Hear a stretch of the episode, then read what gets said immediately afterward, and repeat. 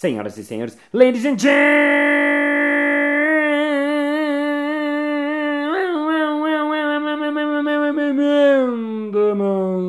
mesdames et messieurs, salva-vidas e salva-vidos. Está começando mais um Balascast Música.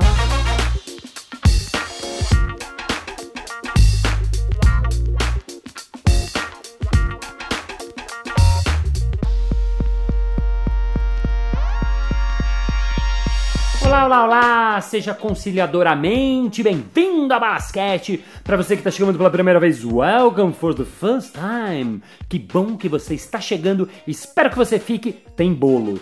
E se você me acompanha semanalmente, obrigado por me acompanhar semanalmente. É um pleasure estar aqui toda semana com você aqui no Balascast e que bom que você está voltando, porque o bom filho a casa torna e no caso você não é meu filho, mas você é um Balascaster e eu fico muito feliz por isso. Lembrando, se você quiser mandar algum feedback, mandar uma mensagem, falar qualquer coisa sobre esse podcast, vai no arroba Balas, balas com dois L's, no Instagram e manda uma mensagem direta que eu respondo especially for you. E o episódio de hoje eu resolvi fazer sobre um artigo que eu li no Facebook. O artigo é da Ana Rosenblatt, Blatt com dois T's no final, e o título do artigo é Improvisando por aí ou Cinco atitudes que mediadores e improvisadores conhecem muito bem. E eu achei muito legal, muito interessante, porque a mediação é uma coisa que me interessa muito, mesmo sem eu conhecer quase nada. E quando ela escreve que tem tudo a ver, que tem várias, vários princípios em comum, eu achei que é muito legal de, de, compartilhar aqui com vocês, até porque antes que você fuja do episódio falando, ah, mas eu não sou improvisador, eu não sou mediador, não tem nada a ver comigo, tchau, e dá o pause, eu vou falar uma coisa para você. Eu acho que tem tudo a ver com tudo. Porque no fundo tem coisas que servem para nossa vida inteira. E como o nosso Balascast fala de coisas sobre a vida, eu escolhi esse assunto para falar sobre a vida, a mediação, a improvisação no episódio que começa. Não.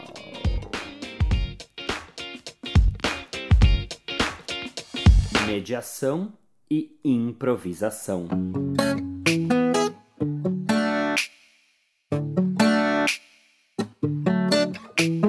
Para você que quiser ver esse artigo na íntegra, ele tá no Mediando por aí e ele é escrito pela Ana Rosenblatt. A Ana, ela é mediadora e defensora pública. E ela começa o artigo dela dando uma introdução, falando que ela estudou um pouquinho de improviso e quando ela foi estudar mediação, ela viu que tinha muitas coisas em comum. E ela fez um compilado de cinco atitudes que mediadores e improvisadores conhecem muito bem. Segundo ela, vai que algum mediador resolve se embrenhar pela impro ou vice-versa. Ou então você, ouvinte, que queira de repente se embrenhar pela mediação ou pela improvisação. Então vamos aos cinco pontos que ela listou e obviamente eu não vou apenas ler, eu vou comentar e dar a minha opinião, minha visão sobre o que ela traz. Primeiro deles é esteja presente. Diz ela: tanto a mediação quanto a improvisação demandam um estado de presença especial, em que procuramos deixar nossa mente vazia de preocupações e elocubrações para nos permitirmos estar atentos a tudo que acontece à nossa volta. Precisamos estar preparados para escutar com atenção em vez de escutar pensando na nossa próxima fala ou intervenção. Eu fiz um podcast inteiro, o 153, falando exatamente sobre isso, escuta superativa. E ela termina: essa escuta qualificada abrange até mesmo o não dito Estímulos como a linguagem corporal dos mediandos, a sua respiração e a reação da plateia merecem atenção e resposta.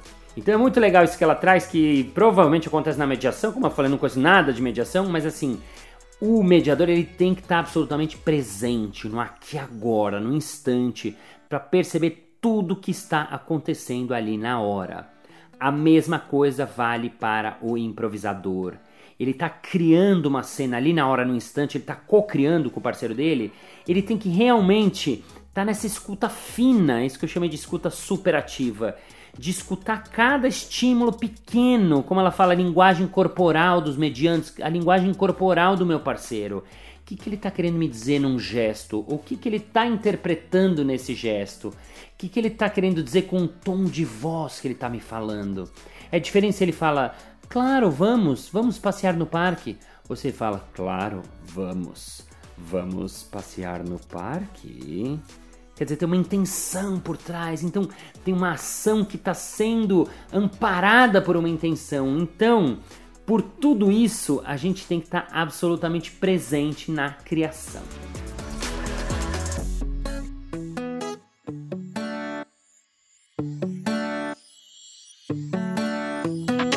Número 2. Não crie expectativas. Mantenha-se aberto ao inesperado. Esse título é muito bom porque ele já dá uma margem do que é aquilo que eu falei ali no início, né? Para vida. Não serve só para mediação nem para improvisação, para vida. Esteja aberto ao inesperado. Vamos lá, diz ela. Não criar expectativas, não julgar, ser curioso sobre o outro e sobre o mundo certamente alimenta nosso estado de presença.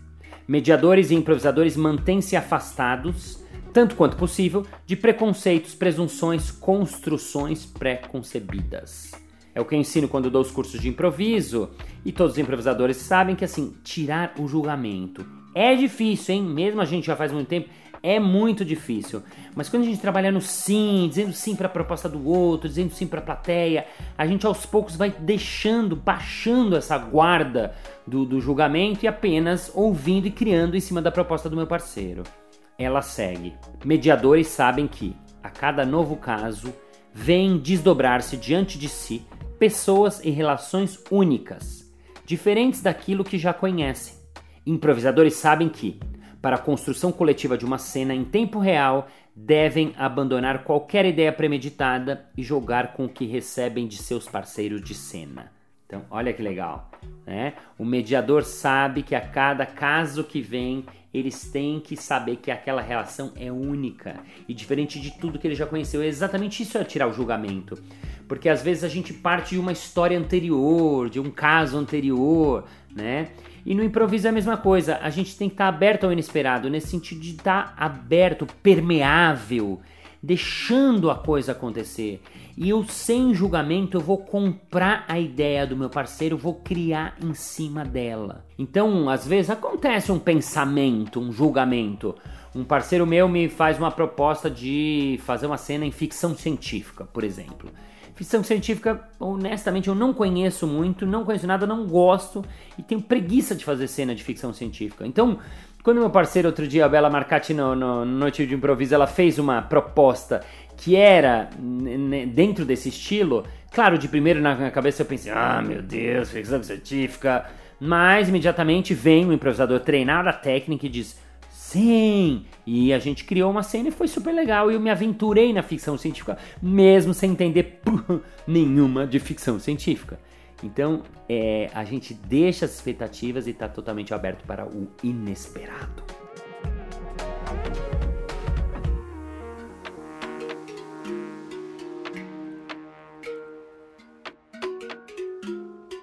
Número 3. Aceite, diz ela. Improvisadores dizem sim. Sim! Abraçam a proposta do parceiro de cena e acrescentam a ela outros elementos, de modo que o resultado é a cena co-criada. De forma similar, olha que legal isso, o mediador acolhe as ideias dos mediandos e os auxilia a costurá-las em um acordo cuja autoria é de todos envolvidos no conflito. Isso é muito legal, né? Não sabia também. Na mediação, todo mundo tem que co-criar o acordo, ele tem que ser costurado com, com, com base em todo mundo, né? Ela diz o seguinte na sequência. Lembro quando o professor de impro propôs como tarefa de casa que os alunos dissessem sim sempre que possível durante um dia inteiro. Sim para o almoço no restaurante vegano, sim para acompanhar a mãe ao médico, sim para um filme diferente do habitual. Todos narraram experiências positivas ou no mínimo interessantes que não teriam acontecido não fosse a especial disponibilidade para dizer sim. Então, esse é um exercício que eu dou há muito tempo. Não sei nem se fui eu que dei esse exercício, não sei se ela pegou de mim ou algum professor que deu, mas enfim, não importa de onde vem. E esse é um exercício que eu proponho que é fazer o dia do sim, o dia inteiro onde você vai dizer sim. E o que eu proponho é de você levar um caderninho junto com você para você anotar os momentos que você ia dizer não e eles foram transformados em sim então, ah, ia falar não. Opa, tô fazendo exercício, acabei falando sim, legal. Aí me dou conta disso, de conta disso, eu anoto no meu caderninho. Ou então algum momento que realmente foi impossível de falar sim e você teve que dizer não, você também anota no caderninho. Porque daí no final do dia você vai poder olhar que momentos você transformou não em sim e que momentos foi impossível você falar não. Olha que bacana vai ser esse aprendizado no final do seu dia.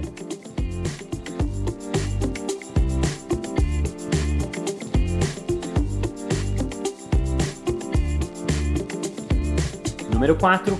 Conecte-se. Mediadores e improvisadores sabem que seres humanos se fortalecem ao criar conexões. Por isso, buscam conectar-se com suas próprias emoções, com o parceiro de cena, com os mediandos, com a plateia. E ela segue.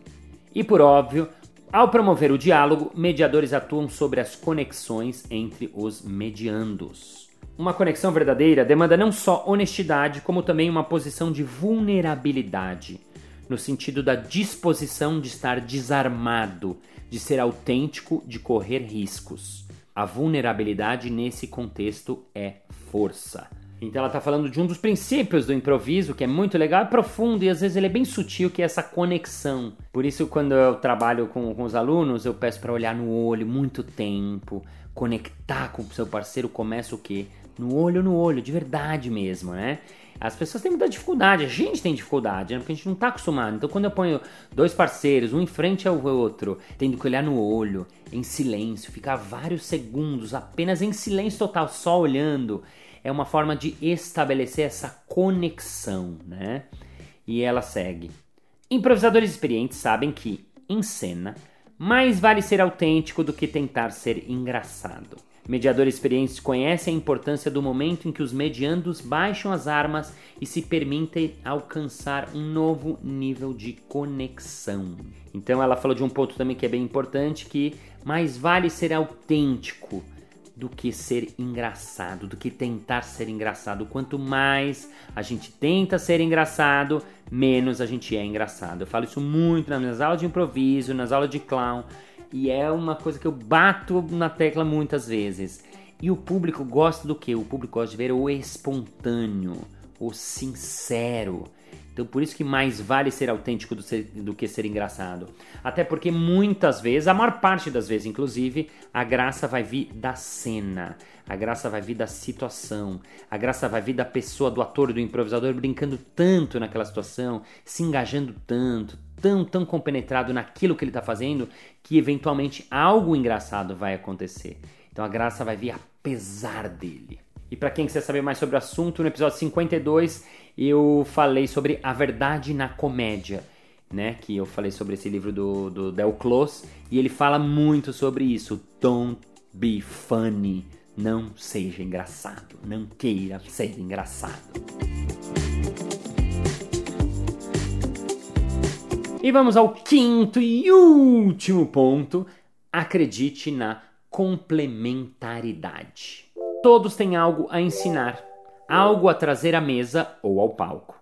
Uns são bons em personagens, outros em amarrar histórias. Um pai e uma mãe sentados à mesa de negociação aportarão diferentes formas de negociar, de comunicar-se e de olhar para os filhos e o mediador saberá que todas são válidas e importantes. E ela termina: na mediação, como na improvisação, vai mais longe aquele que deixa de lado o espírito competitivo e acredita na complementariedade dos saberes. Uau! Muito legal isso, né? Não, eu não faço mediação e cada vez que ela vai falando, você vai imaginando né, a situação. A mãe, o pai, o filho, alguma situação conflituosa que o mediador tem que fazer uma intervenção lá, fazer uma conciliação, tentar fazer com que as pessoas saiam de lá conciliadas, né? Isso que ela falou de acreditar na complementaridade do, no, no improviso é muito verdade, porque realmente alguns improvisadores são melhores de criar histórias outros são melhores de finalizar a história, de dar um uau, um super final. Outros são melhores físicos, outros são melhores em fazer imagens. Cada um é de um jeito e cada um é muito complementar. Então, um grupo bom é um grupo que é diverso, porque várias pessoas vão trazer várias possibilidades de fazer a criação acontecer né? Para quem assistiu Jogando no Quintal, que foi, acho que o espetáculo pioneiro de improviso no Brasil, vai uh, uh, dar uma olhada na internet, ou se você viu ao vivo, você vai ver que eram 10, 12, depois, depois 14 palhaços, cada um totalmente singular e cada um diferente do outro. E isso que era muito legal de ver. Cada palhaço fazendo a cena do seu jeito, improvisando a sua maneira. Ou então você que conhece o Improvável dos Barbichas, por exemplo. Se você pega o Dani, o Anderson, o Elídio, cada um é de um jeito. Os três são geniais, os três são muito bons, mas cada um tem sua maneira de improvisar, o seu jeito de ser. Né? O Dani é mais cerebral, mais diretor, ele faz a cena e vai pensando ao mesmo tempo. O Elídio é meio um pouco clownesco e um pouco engraçado, ao mesmo tempo que ele tá sempre preocupado com a cena, de fazer a dramaturgia, a história acontecer. O Andy é meio genial, tem aquelas ideias incríveis, tem várias sacadas, tem fechadas e amarradas incríveis. Então, o legal desse trio é que os três são diferentes. Porque se os três fossem iguais, eu falei isso pra eles muitas vezes lá atrás, quando a gente começou a trabalhar. Se tivessem três Andes, ou três Danis, ou três Elídios, não ia funcionar tão bem quanto se tem três atores improvisadores, cada um do seu jeito. Isso que é muito legal. Né? E claro, as misturas acontecem melhor ou pior em determinados grupos. Por exemplo, no caso do grupo deles, essa mistura funcionou muito bem. Esse trio funciona genialmente bem, porque cada um tem características próprias e essas características também são muito compatíveis e muito conciliáveis, né? Pode ser que num grupo, numa turma, tenham dificuldades de conciliar e de, e de fazer essa complementaridade acontecer. Acontece, né? Faz parte, ou não acontece e não faz parte, né? Não quer dizer que sempre vai dar certo. Mas o mais importante é a gente acreditar nisso acreditar nisso já vai fazer com que a gente esteja dentro desse que eu chamo do olhar do sim, né? Da gente estar tá aberto, receptivo, de coração aberto, de olho aberto, de intenção aberta, pleno para o outro. E complementar significa eu dar luz para ele, eu passar a bola para ele, eu acreditar que ele vai fazer a cena comigo, eu vou fazer a cena com ele e juntos nós vamos criar e co-criar essa cena que vai acontecer única, exclusivamente neste exato momento, ao vivo e a cores. E para terminar, eu pedi para Ana Rosenblatt me deixar um comentário, um depoimentozinho dela. Afinal, é ela que escreveu o artigo que inspirou esse podcast inteiro. Então eu pedi para ela gravar uma mensagenzinha para nós, com vocês, Ana Rosenblatt. Alô Balas, alô ouvintes do Balascast. Eu sou Ana Rosenblatt, mediadora de conflitos e defensora pública aqui no Rio de Janeiro e sou super fã desse podcast. Muito feliz de estar aqui. Eu trabalho e estudo mediação de conflitos há uns 10 anos e, assim como a improvisação, a mediação foi revolucionária na minha vida. A mediação de conflitos é uma forma de resolver os conflitos por meio da conversa, né, do diálogo. É, a gente sabe que onde tem relação tem conflito, porque as pessoas são diferentes, as pessoas discordam e isso é normal. Só que quando as pessoas não conseguem, por conta própria, resolver esses conflitos, elas podem procurar a mediadora ou mediador, que é um profissional que vai ajudá-las a construírem conjuntamente uma solução para o conflito. Então, o mediador ele é um facilitador da conversa, ele vai ajudar as pessoas a organizarem seus pensamentos, suas emoções, suas ideias, vai ajudá-las a se escutar e a se comunicarem melhor, a identificarem o que é mais importante e a costurarem possíveis soluções para aquele conflito. Né? Então, a gente viabiliza que os conflitos sejam resolvidos preservando as relações. Eu estudei improvisação há muitos anos aqui no Rio de Janeiro também. E tempos depois, quando eu fui estudar mediação, foi inevitável linkar essas práticas, esses saberes. O improvisador e o mediador têm demandas bastante parecidas em alguns aspectos, então a gente tem que estar muito presente, a gente tem que ter muita escuta, uma escuta muito especial para o que acontece na sessão de mediação e no palco e na plateia. A gente tem que estar atento para o não dito, para a linguagem não verbal, para a respiração, para as reações, um dedinho que bate na mesa insistentemente, uma bufada de um mediando pode ter um grande significado naquela situação. Também, como mediador, a gente tem a preocupação de que o acordo seja um resultado da colaboração de todos os envolvidos naquele conflito. Né? Então a gente tem que incluir as ideias de todo mundo.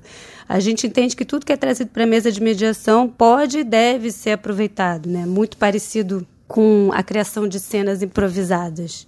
A mediação e a improvisação foram muito transformadoras e revolucionárias, tanto no aspecto pessoal quanto no aspecto profissional. Essas práticas me trouxeram autoconhecimento, autoconfiança, melhoraram minhas relações, minhas conexões e são situações que sempre me fazem vibrar, que sempre me fazem feliz. Eu acho, na realidade, que assim, tanto a mediação quanto a improvisação são formas de ver a vida e que tornam a vida mais suave e mais divertida. Então é isso aí. Espero que, se você seja um improvisador que tenha entendido um pouco da mediação, se você é um mediador, tenha entendido um pouco sobre a improvisação. E se você não é nem improvisador nem mediador, que tenha entendido o que, que tem por trás desses conceitos ou dessas ideias que os dois têm em comum. E a pergunta que eu deixo para você é a seguinte: como é que você consegue estar presente, estar presente no momento presente, no aqui e agora? Como você consegue não criar expectativas mantendo-se aberto ao inesperado, ao que vier, ao que for acontecer. Como é que você realmente aceita? Diga sim e sim para valer. Como é que você se conecta? Conecta de verdade com o outro, olhando no olho mesmo para valer. E finalmente, como você acredita na complementaridade como a gente entender e saber de verdade, conseguir entender para valer mesmo que o outro tem alguma coisa a ensinar pra gente, que o outro é melhor do que a gente em várias coisas, que o outro vai poder me trazer alguma coisa que eu não consigo e juntos a gente pode chegar mais longe. Essa é a pergunta que fica, mas o episódio não fica porque ele termina now.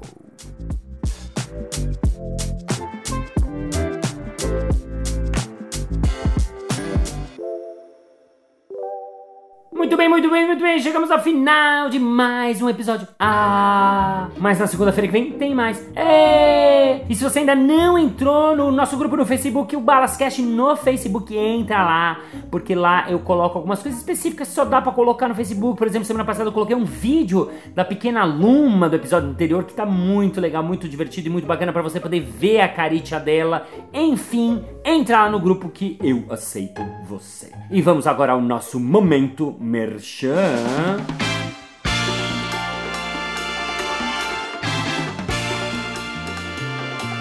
Ô, Márcio Balas, eu queria saber sobre o próximo curso, porque eu queria muito aprender essas coisas de improviso e de palhaço e clown. Tem alguma coisa aí no curto prazo? Hein? Hein? Hein? É claro que tem! No dia 21 de março de 2020, se você estiver em 2020, vai acontecer o primeiro curso de clown de palhaço para iniciantes, isto é, para qualquer pessoa que queira se aventurar nessa linguagem do palhaço. Vai ser um sabadão intensivo das 10 da manhã às 7 da noite. Mais informações, arroba Casa do Humor.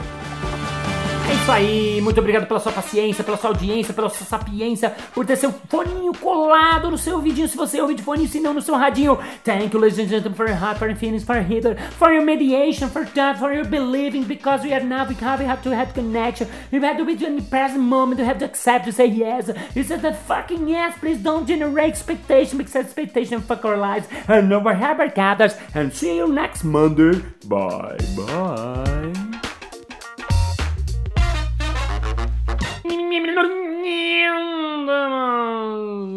Mesdames et messieurs. Nossa, faltou. Senhoras e senhores, ladies and gentlemen. Olá, olá, olá! Seja conciliadora. De novo. Então, olha que legal, né? E a vulnerabilidade.